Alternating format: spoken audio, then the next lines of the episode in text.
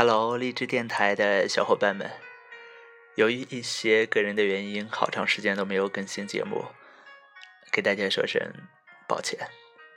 但还是特别感动，能有一些好朋友在我的评论或者留言里面告诉我，让我赶紧更新节目啊，问我去哪里了呀，怎么怎么，真的特别感谢一直以来的陪伴和鼓励，谢谢你们。嗯，今天晚上还是跟大家分享一篇来自十点读书的文章，题目是“到底什么才是对的人”，作者苏小左。经常有人问我，究竟什么是对的人？如果究其一生都遇不到对的人，怎么办？其实遇到对的人，并没有那么难。有时候你觉得太难，只因受到外界的干扰太多，没有倾听自己的内心的声音。不要总听那些所谓的过来人说你应该找一个什么样的人，而是倾听自己的内心的声音，认真考虑一下，我到底想和怎样的人共度余生呢？不久前，美艳动人的好友小五满脸惆怅地问我。我都三十岁了，要不要等到爱情再结婚？我很坚定地说：“亲爱的，无论三十岁还是四十岁，无论这过程有多么艰难，你都要等到爱情，然后再结婚。那万一究其一生都等不到那个对的人呢？”小五有点担忧地问我。当时我愣了一下：“是的。”这个问题很熟悉，曾经有很多人问过我诸如此类的问题。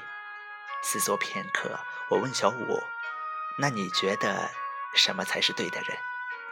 小五沉默片刻后说：“我爸妈说，最好门当户对，有车有房，一定要独生子，不要凤凰男。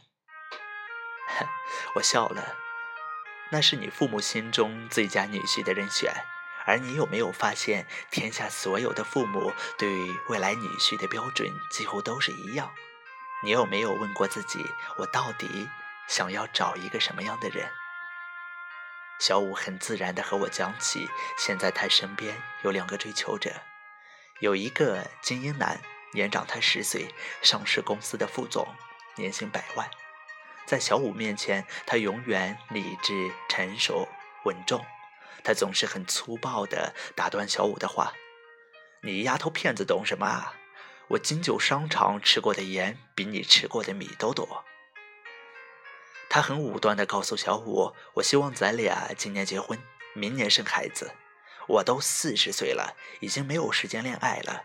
而且我希望你结婚以后做全职太太，因为我平时工作很忙，经常出差，家里总得有个可靠的人守着。”我希望每次回家都有一盏温暖的灯和可口的饭菜等着我。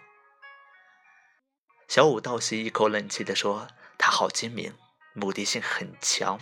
他从来不主动，每次约会他都像领导一样，一声令下，小五就得驱车从另一个城市赶往他的城市。短暂的温存过后，小五又得风尘仆仆的离开。他总是夸小五独立、成熟、懂事、大方。”不像那些年轻的小姑娘，每天就知道买买买，太肤浅，太粘人。每每此时，小五都在心里冷笑，说我懂事儿，那是因为我从来不张嘴问你要东西吧。和他在一起，小五丝毫感受不到爱情，感觉自己像是招之即来，挥之即去的免费性伴侣。尽管如此，所有的亲朋好友都觉得精英男是最合适的结婚对象。大家都劝小五，好不容易遇到这么完美的男人，嫁给他，一辈子衣食无忧，还能帮衬父母和兄弟。你还在犹豫什么呢？小五说：“我在等爱情。”小五说。这些年来，我拼命努力工作，好不容易熬到副总的职位。我不能为了一份积累般的婚姻放弃我的事业。没有工作，我会死的。亲友们不解地问：“你这么拼命的工作，不就是为了钓个金龟婿吗？女人嘛，负责貌美如花就好了，为什么要像个男人一样赚钱养家？真是有福不会享，非得自己找罪受。小五说：“我拼命努力工作，并不仅仅是为了嫁个条件更好的男人，而是为了有一天，当我站在我爱的人身边，不管他富甲一方还是一无所有，我都可以张开手，坦然拥抱他。他富有，我不显得是高攀；他贫穷，我们不至于落魄。”另外一个猛追小五男人和金英比起来，简直就是屌丝级别。他收入没有小五多，职位没有小五高，他甚至没钱没房，他唯独有的就是一个炙热的梦想。但他视小五为女生，掏心掏肺的对小五好。他会在小五生理周期时为她端上一杯滚烫的山楂大枣红糖水。那是他在网上查的治痛经的小偏方。他会花四分之三的工资给小五心仪的红裙子。为了逗小五开心，他每天都会在网上找一些搞笑的段子发给小五，比天气预报还要准时。小五是他的初恋，他追了小五整整五年。他说，他的梦想除了成为一名画家，就是把小五娶回家。和他在一起，小五觉得很轻松、很自由、很舒适。他说：“和如此贴心、幽默的男人在一起，即使不会大富大贵，每天也会在梦中笑着醒来吧。”但是周围所有的亲友都觉得，屌丝男虽然成熟、踏实、稳重，但收入和家境都远不如小五，两人着实不般配。小五很纠结，到底什么是对的人呢？我想起知乎上曾经有人问：“和对的人在一起是什么感觉？”有个叫网友的回答特别有意思：“我是孙稀饭，和对的人在一起，我还是孙稀饭，不会变成孙泡饭、孙米粥、孙热汤、孙咸菜、孙油条、孙肉夹馍、孙煎饼果子。不过和对的人在一起，我可以升级为孙。”味道很赞稀饭，孙看起来很好喝稀饭，酸香味扑鼻稀饭。是的，和对的人在一起，你不会自卑，不会失去自我，更不会患得患失，你会放心大胆做真实的自己，没有任何的伪装，不会刻意表现出不符合自己性格、习惯、价值观的极端事情，不会为了得到爱。而去爱，不会为了迁就对方而过分的委屈自己，不会为了和对方有着共同的兴趣爱好而去做根本自己就不喜欢的事情。最重要的是，和对的人在一起，一切都会变得随意、舒适。你不会再纠结仪式感到底是否重要，即使全世界都怀疑我们的感情是否长久，我依然笃定你。就是那个对的人，即使全世界都觉得我们不搭对儿，那又能如何呢？我觉得你是对的人，你就是对的人，就这么简单。因为所谓对的爱情，并非大众眼中的最搭对儿，而是即使我知道你有很多的缺点，但仍然被你的闪光点所深深的吸引，就像容祖儿在雾里看花唱的一样。有人心疼，说我委屈了点；也有人笑我一定是瞎了眼。但爱不爱你是我自己的人生，我不管别人能不能了解。你有哪些不好，早就察觉，但那又怎样？难道我就完美？我要的是你让我着迷的那些，其他我都能视而不见。是的。理智在爱情里面从来都不是关键。你是有好多缺点，我痛快的埋怨，但有你在我身边，我就什么都不缺。很多人之所以遇不到对的人，就是该雾里看花的时候太过理智，该愚蠢的时候太过聪明，反而聪明的太过愚蠢。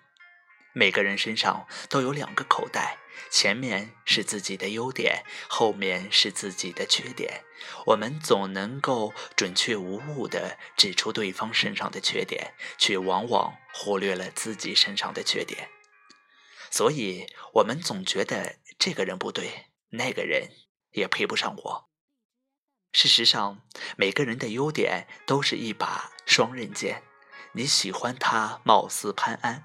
就得忍受他周围的莺莺燕燕；你欣赏他才华横溢，就得接受他风流倜傥；你看中他踏实稳重，就得清楚他可能不会甜言蜜语的哄你；你喜欢他上进努力、事业心强，那么很抱歉，他可能没那么顾家。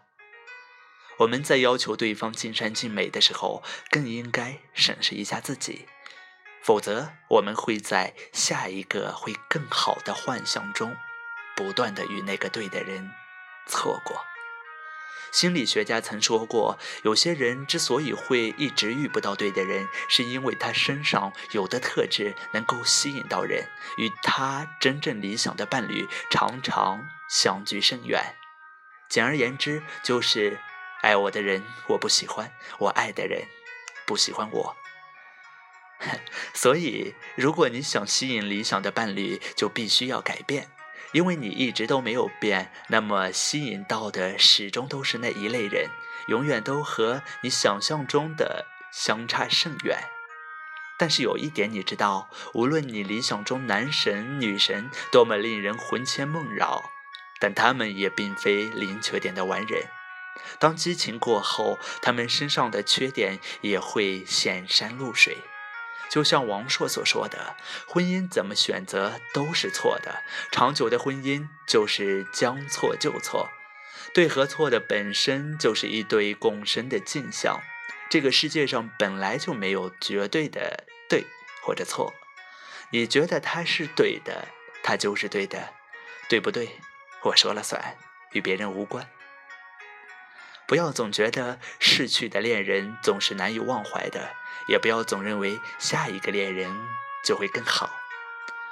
有时几经离合，兜兜转转很多年，蓦然回首，你才会发现，原来那个对的人一直就在自己身边。今天的文章就分享到这里，这篇文章好长啊。但是不管怎么样，我希望听完这篇文章的你能够开开心心的想一些跟文章中有关的或者无关的事情，然后好好睡觉。我在祖国的西北跟你说晚安。我想的你都说中了，当你感到寂寞，你第一个想到。